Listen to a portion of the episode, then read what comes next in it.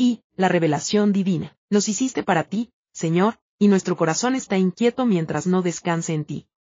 Esta palabra de San Agustín es un vigoroso acto de fe, pero contiene al mismo tiempo cierta verdad de experiencia humana, porque nuestra alma, en virtud de su naturaleza espiritual, está abierta al horizonte ilimitado del bien, de la belleza, de la verdad del ser, y no puede aquietarse con ninguna satisfacción limitada de este mundo. El grito más profundo de la criatura humana es este, quiero ver a Dios.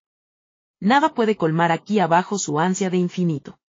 Leemos en el Salmo, mi alma tiene sed de Dios, del Dios vivo. 42, 3. Esta ansia se adormece, se empequeñece o se oculta solo cuando el hombre se disipa en los placeres de la mundanidad, y sobre todo cuando vive en pecado. Una parte importante de la cultura actual desespera de la posibilidad de encontrar la plenitud de la existencia, y se precipita en el sustituto de las satisfacciones terrenas. La Iglesia nos exhorta a no abdicar de esa esperanza, y a no caer en la búsqueda de los espejismos mundanos, pues el hombre es, por esencia y constitución, un ser religioso, el animal metafísico, el peregrino de lo absoluto, que decía León Bloy. El estudioso de la historia de las religiones constata que nunca hubo pueblo sin religión, pero se sorprende, al mismo tiempo, de las vueltas y revueltas, de los laberintos y de los errores por los que esa historia ha atravesado, al menos desde el punto de vista del pensamiento ilustrado y de las religiones monoteístas. Sin embargo, el historiador también divisa en todas esas vicisitudes la persistencia tosuda y conmovedora del ser humano por sobrepasar lo terreno en busca de lo otro, de lo sagrado, de lo superior.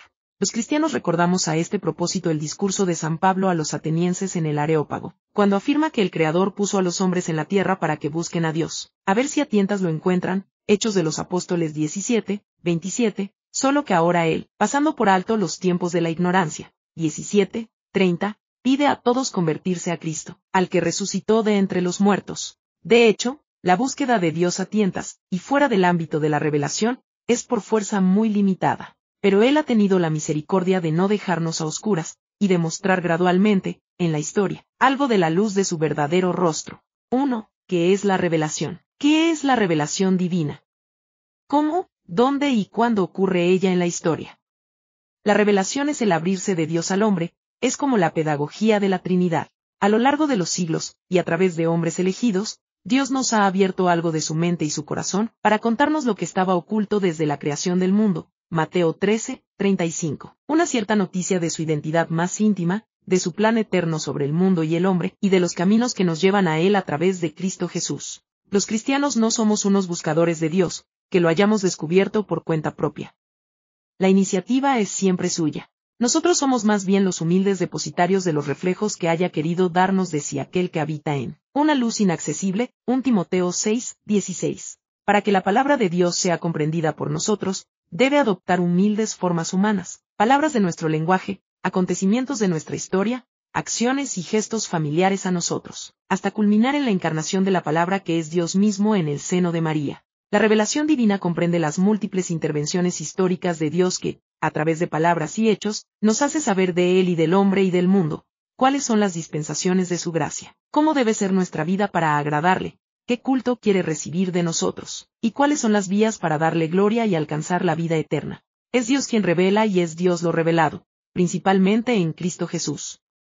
En cierto modo, y en sentido amplio, la revelación divina expresa la íntegra relación entre Dios y el hombre, la gratitud que debemos al Señor por habernos dado a conocer estas cosas queda manifiesta si, por mera fantasía, imaginamos una historia humana sin revelación, tal como la postula, por ejemplo, el deísmo de la Ilustración francesa, y en primer lugar Voltaire, un dios hacedor del mundo, al que se reconoce como tal, no hay reloj sin relojero, que no nos ha dicho nada de nada ni menos de sí mismo, que no ha rozado siquiera nuestra historia, porque sería indigno de él mezclarse con nuestra pequeñez que no nos ha pedido ninguna forma de conducta ni de culto. Por lo tanto, el cielo permanecería cerrado y no tendría sentido agradarle, ni orar, ni adorarle, ni intentar relacionarnos con él. Sería lo más semejante a un Dios inexistente. Que todavía se llame religión a ese estado de cosas. Religión natural, es casi un alcance de palabras, o un malentendido, pues ella no ha existido en ningún pueblo de la tierra. Estaríamos, pues, solos con nuestros pequeños asuntos humanos, mientras él estaría solo en su solitaria grandeza. La pregunta que se impone ante ese planteamiento es esta, ¿para qué hizo el mundo, para qué hizo al hombre? ¿Qué especie de divinidad es la suya? parecería que un primitivo que adora un árbol sagrado, o un fetiche en medio de la selva, está más cerca de la verdad religiosa que un deísta, quien a fin de cuentas más parece un ateo disfrazado. Dejando de lado esa fantasía, debemos hacer aún dos observaciones. Primera, afirmar que todas las religiones son iguales, o que dan lo mismo, porque Dios es el mismo, es una gran falacia, ya que el hombre puede hacerse mil ideas de Dios, distintas y aún contradictorias entre sí, con todas las consecuencias religiosas y morales que de allí se siguen. Y segunda, necesitamos dar gracias a Dios porque se dignó hacernos saber quién era, quién es, esencialmente por mediación de Cristo Jesús, meta y cumbre máxima de toda la revelación. 2. De Abraham a Moisés. La luz de la revelación iluminó ya a nuestros primeros padres, pero el pecado original la oscureció. Todavía alumbró a Noé. La alianza que hizo Dios con él es el fundamento de lo que llamamos, esta vez con verdad, la religión natural. Pero Dios se reveló más claramente a Abraham, se le mostró como el Dios uno y único, y le prometió una tierra y una descendencia numerosísima. Llamamos a Abraham el padre de los creyentes, así lo reconocen las tres grandes religiones monoteístas, el judaísmo, el cristianismo y el islam. Desde Abraham hasta Jesucristo, fue el pueblo de Israel el depositario de las promesas, el linaje de las alianzas, y el espacio de las sucesivas revelaciones divinas. De allí que sus grandes personajes sean venerados como santos en todas las tradiciones litúrgicas de la Iglesia. Catecismo de la Iglesia Católica, 61. La luz del cielo iluminó, en efecto, a los patriarcas y a los profetas de Israel, a través del ángel de llave, o mediante locuciones, sueños o visiones, tantas veces a pesar de las infidelidades de su pueblo. Moisés representa un punto alto de esa revelación. En el episodio de la zarza ardiente, Dios le comunica su nombre, yo soy, o el que es, Éxodo 3, 14. Entre las diversas interpretaciones de ese nombre destaca esta, yo soy significa la plenitud infinita del ser, el que es desde siempre y para siempre, el ser por sí mismo y desde sí mismo, el que no recibe su realidad sino que la posee eternamente y la da, por creación, a todo cuanto existe fuera de él, aquel cuya naturaleza propia consiste en el existir puro, increado y eterno. Si no es esto lo que entendió en primer lugar Moisés, por ser demasiado metafísico para la mentalidad semita, tampoco es este un sentido ajeno al nombre divino, y ha tenido gran importancia histórica tanto en lo teológico como en lo filosófico. Los teólogos medievales llamaron a esta propiedad la aceidad divina, el ser y existir no solo por sí mismo, sino, en mala traducción castellana, desde sí mismo y a partir de sí mismo, su total autosuficiencia en el orden del ser y del obrar. Una anécdota. En su novela La montaña de los siete círculos cuenta el poeta estadounidense Thomas Merton, más tarde monje trapense, que siendo un joven poeta agnóstico hizo un viaje en tren, habiendo olvidado llevar libros. Compró en la estación uno que le interesó por su connotación caballeresca y romántica, El espíritu de la filosofía medieval, de Tien Gilson. Al darse cuenta de que traía la aprobación eclesiástica, quiso tirarlo por la ventanilla, pero luego se arrepintió, ya había hecho el gasto, y se puso a hojearlo sin mayor expectativa. Al llegar al capítulo sobre la seidad divina, al leerlo y volver a leerlo, concibió tal asombro y fascinación ante esta propiedad y ante el ser que la posee, que decidió hacerse católico y, llegando a su destino, pidió a un sacerdote instrucción y bautismo. No habrá muchos que se conviertan de esa manera, pero así quiso el Señor entrar en su vida. E incontables inteligencias han experimentado análoga sorpresa y encantamiento, no es para menos. En la cumbre del Sinaí, Moisés recibió de Dios el decálogo o las diez palabras, los diez mandamientos de su ley, escritos con su propio dedo, Éxodo 31, 18, como parte de su alianza con el pueblo escogido. Inmensa e imposible de registrar es la proyección que esos preceptos morales básicos han tenido en la historia de la humanidad, su fuerza civilizadora sobre pueblos enteros, la base fundacional de tantas culturas superiores, y su preparación para el advenimiento de Cristo Salvador. La ley de Moisés, dice San Pablo, ha sido nuestro pedagogo para conducirnos a Cristo, Gálatas 3, 24. Dos largos capítulos dedicaremos al decálogo hacia el final de este libro. Sé Cristo, la cumbre de la revelación. La carta a los hebreos comienza con esta solemne declaración. Muchas veces y de distintas maneras habló Dios a nuestros padres en el pasado por medio de los profetas. Últimamente en estos días nos ha hablado por medio de su Hijo, a quien constituyó heredero de todas las cosas, por quien hizo también el mundo. Él es el resplandor de su gloria y la impronta de su substancia. Él es quien sustenta todas las cosas con el poder de su palabra. Tras realizar la purificación de los pecados, está sentado a la derecha de la majestad en las alturas. 1. 1 a 3. Jesús es, pues, el hijo de Adán y el nuevo Adán, el heredero de los patriarcas y el anunciado por los profetas. En él se alcanza la cumbre y meta de la revelación divina a los hombres, y después de él no habrá ya ninguna revelación. Ya nada queda a Dios por decir a los hombres más allá de lo dicho en Jesús de Nazaret. Toda revelación divina es una autocomunicación de Dios al hombre, pues Él es quien comunica y Él es el comunicado. Pero la revelación que nos ha hecho en Cristo Jesús bien puede ser llamada la autorrevelación por excelencia de Dios, en la historia. No en vano dijo Jesús de sí mismo, el que me ve a mí, ve al Padre. Juan 14, 9, y también, el Padre y yo somos una sola cosa. Juan 10, 30. Jesús no es, pues, un gran hombre de Dios que nos hablara de él en forma suprema. Jesús les dijo, en verdad os digo, antes que Abraham naciera, yo soy, Juan 8, 58. En él, Dios mismo se autoexpresa cumplidamente, por identidad de naturaleza con el Padre y el Espíritu Santo. Así, pues, la plenitud de la revelación y la plenitud de los tiempos, Gálatas 4, 4 hacen una sola cosa en Cristo Jesús. Con razón ha llegado a ser famosa la sentencia de San Juan de la Cruz, que el catecismo incorpora en parte, porque en darnos, como nos dio a su Hijo, que es una palabra suya, que no tiene otra. Todo nos lo habló junto y de una vez en esta sola palabra, porque lo que hablaba antes en partes a los profetas ya lo ha hablado todo en él, dándonos al todo, que es su Hijo. Por lo cual, el que ahora quisiese preguntar a Dios, o querer alguna visión o revelación, no solo haría una necedad, sino haría agravio a Dios, no poniendo los ojos totalmente en Cristo, sin querer otra cosa alguna o novedad.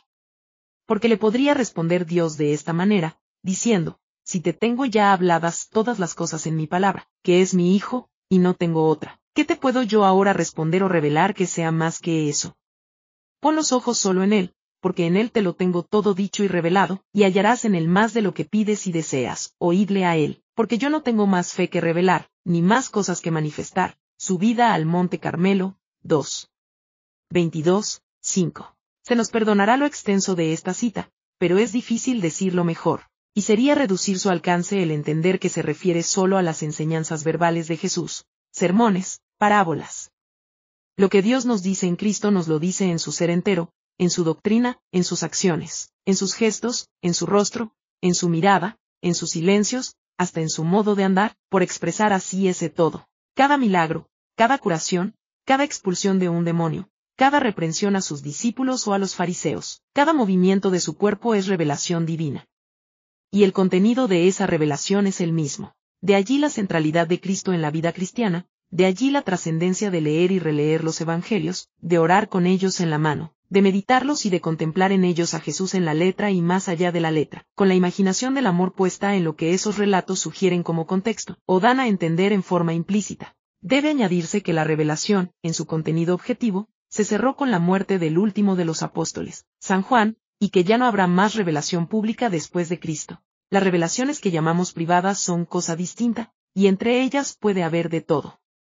La Iglesia las examina en forma cuidadosísima, para evitar toda superstición que pueda confundir a los fieles. Algunas de esas revelaciones han sido reconocidas por la autoridad de la Iglesia, y de la inmensa mayoría de las que se presentan como venidas de Dios, la Iglesia no dice nada o, si es el caso porque contienen equívocos en materia de fe y moral, las reprueba. Pero ni la mejor de ellas, y las hay recibidas por santos, canonizados o no, tiene la función de completar la que llamamos revelación como objeto de fe. A la vez, la Iglesia alerta sobre las numerosas sectas que hoy proliferan en el mundo, con la pretensión de un origen o contenido revelado por Dios a sus iluminados jefes, y que ningún bien hacen a la sociedad. 4. Escritura y tradición. Cristo nuestro Señor, plenitud de la revelación, mandó a los apóstoles predicar a todos los hombres el Evangelio como fuente de toda verdad salvadora y de toda norma de conducta. Dei Verbum, 7. Ahora bien, como llega a nosotros, en el día de hoy y siglos después, esa buena nueva del reino de Dios, ella se nos transmite por dos vías que tienen un mismo origen y una común finalidad, y que llamamos tradición y escritura. Esta última, que también se conoce como Biblia, se compone de los libros del Antiguo y del Nuevo Testamento, y es la palabra de Dios, en cuanto escrita por inspiración del Espíritu Santo, Catecismo de la Iglesia Católica, 81. Los autores de los libros sagrados pertenecen a épocas distintas, tienen mentalidades y estilos diferentes, escribieron en géneros y lenguas variadas, y se propusieron distintos fines inmediatos, como se ve fácilmente por su gran diversidad pero lo que les otorga una unidad que está más allá de ellos mismos es esto. Lo que ellos pusieron por escrito es todo y solo lo que Dios quería que escribieran. Para un creyente, no hay libro alguno que pueda compararse a los que componen la Sagrada Escritura, 46 del Antiguo Testamento y 27 del Nuevo. Sus autores los escribieron bajo el influjo de la luz divina. En ellos se encuentra la Iglesia sin cesar su alimento y su fuerza. Dei Verbum, 24. Y es en sus páginas donde el Padre que está en el cielo sale amorosamente al encuentro de sus hijos para conversar con ellos. Dei Verbum, 21. Llamamos tradición a la palabra de Dios, primero oral pero también escrita, que Cristo encomendó a los apóstoles, quienes la transmitieron a sus sucesores. De ellos la recibimos a lo largo de la historia de la Iglesia hasta el día de hoy, y la recibirán los fieles futuros por transmisión continua hasta el fin de los tiempos. Dei Verbum 8. Ilustra bien la naturaleza de la tradición el caso de San Pablo, que suele enseñar el misterio de Cristo a partir de su experiencia personal del Señor resucitado en el camino a Damasco. Al hablar de dos acontecimientos de la magnitud de la pasión y la resurrección, él se remite a lo recibido por tradición oral de los apóstoles, os he transmitido, en primer lugar, lo que a mí ves he recibido, que Cristo murió por nuestros pecados, según las Escrituras, y que fue sepultado y resucitó al tercer día. 1 Corintios 15, 3 a 4. San Pablo se inscribe él mismo en esa sucesión del recibir y el transmitir, que llamamos tradición.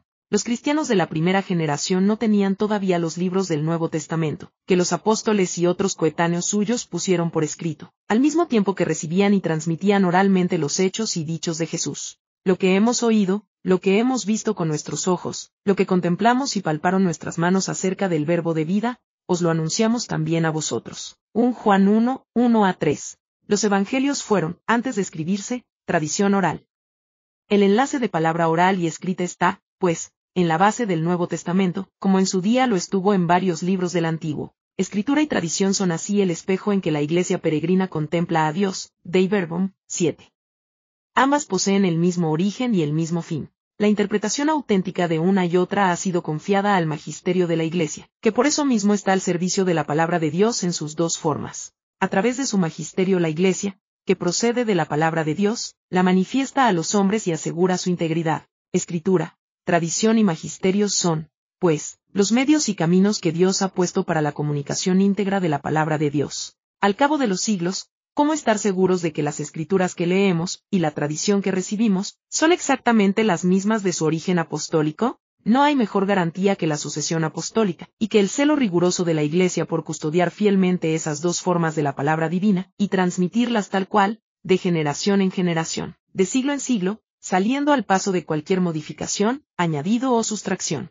Los hombres encargados de esta tarea son hombres falibles, pero asistidos por el Espíritu Santo, que además se juegan el alma en esta fidelidad. Ese celo nos da una certeza que ninguna institución humana puede dar, pues la Iglesia jamás consentiría en variación alguna del depósito de la fe. 5. La tradición está viva. Sobre esa base inmutable, es una tarea incesante de la fe cristiana el comprender y explicitar su contenido, con creciente profundidad a lo largo de los siglos. Si la revelación divina se cerró objetivamente en el siglo I, no se cerró ni se detuvo su comprensión, que está siempre abierta a un progreso constante, la Iglesia no es un fósil, ni la fe una entelequia detenida en el tiempo. Las escrituras están fijas, lo escrito, escrito está, Juan 19, 22, pero su lectura está llamada a crecer en lucidez y penetración. La tradición no es inerte, como realidad histórica, es un proceso viviente que, siempre fiel a sus orígenes, a su código genético, diríamos, vive, crece y avanza, desde lo que estaba implícito en la revelación, hacia lo que el magisterio de la Iglesia formula y declara en forma explícita. Hay así, pues, una historia de los dogmas. Llamamos dogmas a esas verdades reveladas que el magisterio de la Iglesia formula en sus términos propios, y que define en forma infalible como efectivamente reveladas, pidiendo para ellas la adhesión de fe del pueblo cristiano. Pensemos en la trabajosa formulación de los primeros dogmas. Desde el comienzo de la predicación apostólica, los fieles creyeron que Dios es Padre, Hijo y Espíritu Santo, y que Cristo es Dios y hombre verdadero. Pero esos misterios eran tales, que debían ser definidos en sus términos adecuados, sin por eso pretender agotar en absoluto su contenido, y debían ser así propuestos en su forma literal para ser creídos como revelación divina. Lo mismo ocurrirá más tarde con la naturaleza de la Iglesia y de los sacramentos, y en tiempos más recientes, con los privilegios únicos de la Virgen María. Si los dogmas no tuvieran su historia, ellos habrían sido proclamados todos desde el primer momento, o tempranamente. Cuando se definió en el concilio de Efeso, 431, la maternidad divina de María, la Teotocos. ¿Acaso estaban maduros los tiempos para definir entonces su inmaculada concepción? No lo estaban, ni lo estuvieron hasta 1854, pero esta última verdad estaba germinalmente implícita en la primera, y de ella se derivaba. Cada dogma tiene, pues, su circunstancia histórica y cultural propia, a menudo relacionada con un error del que debe salirse al paso, como había ocurrido en el concilio de Nicea, 325, frente a los errores de Arrio o, como ocurriría mucho después, en el siglo XVI, con la Reforma Protestante. Hablar de una historia de la verdad, revelada, no significa hacer de la verdad misma una realidad histórica y mudable con los embates del tiempo. La historia se refiere a nosotros y a nuestras necesidades doctrinales, a las luces y a las oscuridades de nuestra inteligencia, que se despejan en forma sucesiva con la gracia del Espíritu Santo. En ese sentido, es cierto que cada verdad tiene su hora. El contenido de verdad de los dogmas es definitivo, pero debemos repetir que su comprensión y profundización puede y debe crecer en la historia, sin cambio alguno de su sentido propio, al mismo tiempo que sus fórmulas son perfectibles, sin perjuicio de su interpretación auténtica por parte del magisterio. Se entiende que la interpretación de un dogma no puede apartarse nunca del sentido original que le dio el magisterio infalible de la Iglesia, pero su comprensión a lo largo de la historia, como realidad viviente, está sujeta a un progreso o desarrollo que, para subrayar esa fidelidad, se ha llamado a veces homogéneo. Grandes teólogos modernos han abordado esta vitalidad de la tradición. Entre ellos es ejemplar el caso del Car. Newman, que siendo anglicano, pensaba que la Iglesia romana había agregado verdades nuevas, no sustentadas en un origen apostólico, y por tanto carecía de la nota eclesial de apostolicidad pero un largo proceso de estudio, sobre todo de las obras de los padres de la Iglesia, lo convenció del carácter original de esas verdades en estado germinal o potencial o implícito, que más tarde adquirieron su forma explícita. Este proceso, que culminó con su recepción en la Iglesia católica, le abrió el horizonte de la tradición como un desarrollo continuo, continuo porque tiene una maravillosa continuidad consigo mismo, y continuo porque se da en toda época y en todo momento.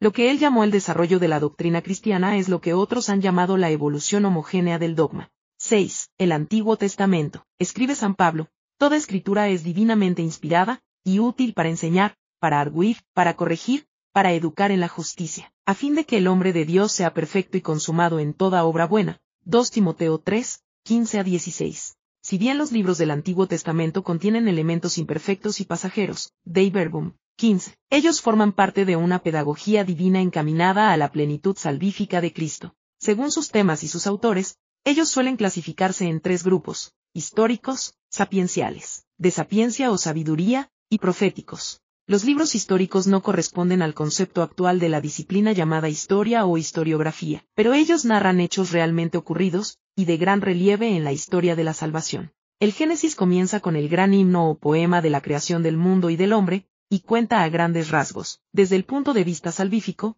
tanto la prehistoria de la humanidad como la de Israel. Sus grandes personajes son, entre otros, Abraham, Jacob y José. Junto con Moisés y el rey David, posteriores a ellos, destacan no solo por su heroísmo, fe heroica, audacia heroica, sino también por su grandeza moral y su cálida humanidad. Leídos en la actualidad, sus caracteres nos resultan altamente novelescos y sabrosos, en lo divino y en lo humano, como protagonistas de estupendos relatos de aventuras que efectivamente ocurrieron. El Éxodo nos presenta a Israel oprimido por los egipcios y liberado de esa esclavitud bajo el liderazgo de Moisés, el hombre de la alianza, y en cierto modo el forjador de la conciencia de Israel como pueblo. Ya en la tierra prometida, se nos narra el periodo de los jueces, con el protagonismo inicial de Josué, y luego la constitución de la monarquía, el profeta Samuel, el rey Saúl, el rey David, su hijo Salomón, y la decadencia del reino. Los libros sapienciales contienen una sabiduría moral muy distinta del saber filosófico de los griegos. Constan de sentencias, refranes e instrucciones prácticas, muchas de ellas con plena vigencia actual. Destacan entre ellos el libro de los proverbios, el eclesiástico, Sirácida, y el libro de la sabiduría, y sobre todo los salmos. Estos últimos, la mitad de los cuales, aproximadamente, se deben al rey David. Son cantos poéticos de toda especie, muchos de ellos bellísimos, himnos de acción de gracias y de petición en toda suerte de necesidades personales y colectivas, himnos de alabanza a Dios y a su grandeza, poemas didácticos o de sabiduría. Ellos han tenido gran importancia en la vida de la Iglesia, tanto en su liturgia como en la oración personal de los fieles. Son los textos más citados en el Nuevo Testamento, en primer lugar, porque con frecuencia están en boca de Jesús, y luego, porque en él se cumplen sus múltiples anuncios mesiánicos. Están, por último, los libros proféticos. El profeta es un mensajero y un intérprete de la palabra de Dios. que no habla tanto a los individuos como al entero pueblo escogido, para guiar su historia entre las naciones circundantes, y también para corregirlo. El profeta se sitúa a veces por encima del tiempo, y sus predicciones están destinadas a confirmar sus oráculos. Los profetas mayores son Isaías, Jeremías, Ezequiel y Daniel. Una importancia especial tienen en ellos los anticipos de los tiempos mesiánicos, y del propio Mesías Salvador de Israel. 7. El Nuevo Testamento. El Nuevo Testamento se abre con los evangelios o anuncios de la buena nueva de la salvación en Cristo. Después de Pentecostés los apóstoles, fieles al mandato del Señor, ide y enseñad a todas las gentes. Mateo 18, 19. Salieron a predicar por distintas regiones lo esencial de los hechos y dichos de Jesús, que habían visto y oído como testigos presenciales. A partir de aquella predicación, que ya se transmitía en forma oral o escrita, como dijimos, los cuatro evangelistas, dos de ellos, apóstoles, escogieron datos de esa tradición, los redujeron a síntesis, los adaptaron a la situación de las diversas iglesias, conservando el estilo de la proclamación. Así nos transmitieron siempre datos auténticos y genuinos acerca de Jesús, de 19, escribiendo sus respectivos evangelios para que creáis que Jesús es el Cristo, y para que creyendo tengáis vida en su nombre, como dice San Juan, 20, 31.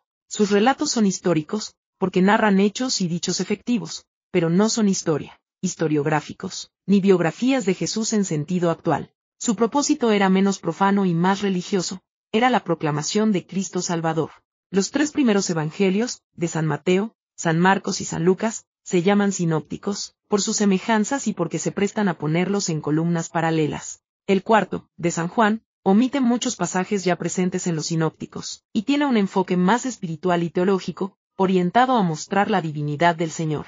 A continuación, los Hechos de los Apóstoles, cuyo autor es San Lucas, narran la historia de la Iglesia naciente, y por razones obvias han podido ser llamados el Evangelio del Espíritu Santo se inician con la primera comunidad de Jerusalén, cuyo centro es la predicación de San Pedro, y continúan con su expansión por el mundo pagano, por obra de la predicación de San Pablo. Es este un personaje singularísimo, judío convertido por la aparición de Jesús glorioso en su camino a Damasco, alma fogosa y apasionada para quien Cristo lo es todo en la vida, y dueño de una cultura helénica que le facilitó mucho el anuncio de Cristo en sus tres viajes apostólicos. La mayor parte de las cartas apostólicas son suyas, dirigidas a las comunidades varias por él fundadas en lo que hoy es Asia Menor y Europa Oriental. Las demás cartas apostólicas pertenecen a San Pedro, San Juan, Santiago y San Judas. Tadeo, todas ricas en doctrina y moral.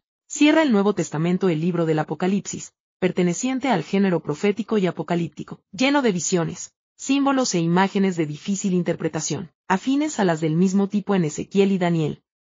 Su fin inmediato es consolar a los cristianos perseguidos de fines del siglo I, asegurando el triunfo final de Cristo en su segunda venida. Todos estos relatos y cartas son, como ya quedó dicho de la Biblia entera, muy variados en intención y extensión.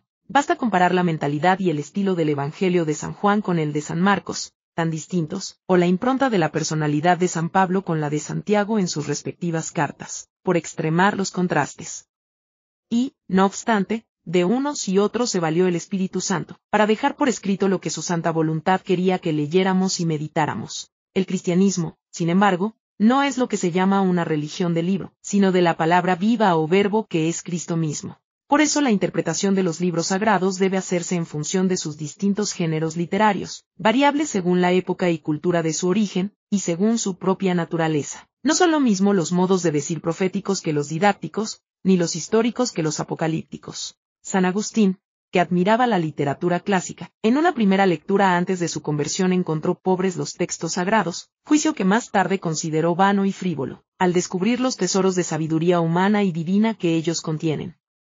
Allí habita más la fuerza de Dios que la elegancia humana. Debe agregarse que a menudo se encuentra en ellos una memorable belleza literaria, tanto poética como narrativa. Cada texto bíblico debe entenderse en su relación de unidad con la totalidad de la Biblia, y también con la integridad de la tradición de la Iglesia. Debe tenerse en cuenta, asimismo, la relación de los dos testamentos, el antiguo prefigura al nuevo, y el nuevo ilumina y explica al antiguo. La lectura asidua de los textos bíblicos es deseable para todos los fieles, pero de modo especial para cuantos tienen en la Iglesia un ministerio de predicación o de docencia. Desconocer la Escritura es desconocer a Cristo, dice San Jerónimo.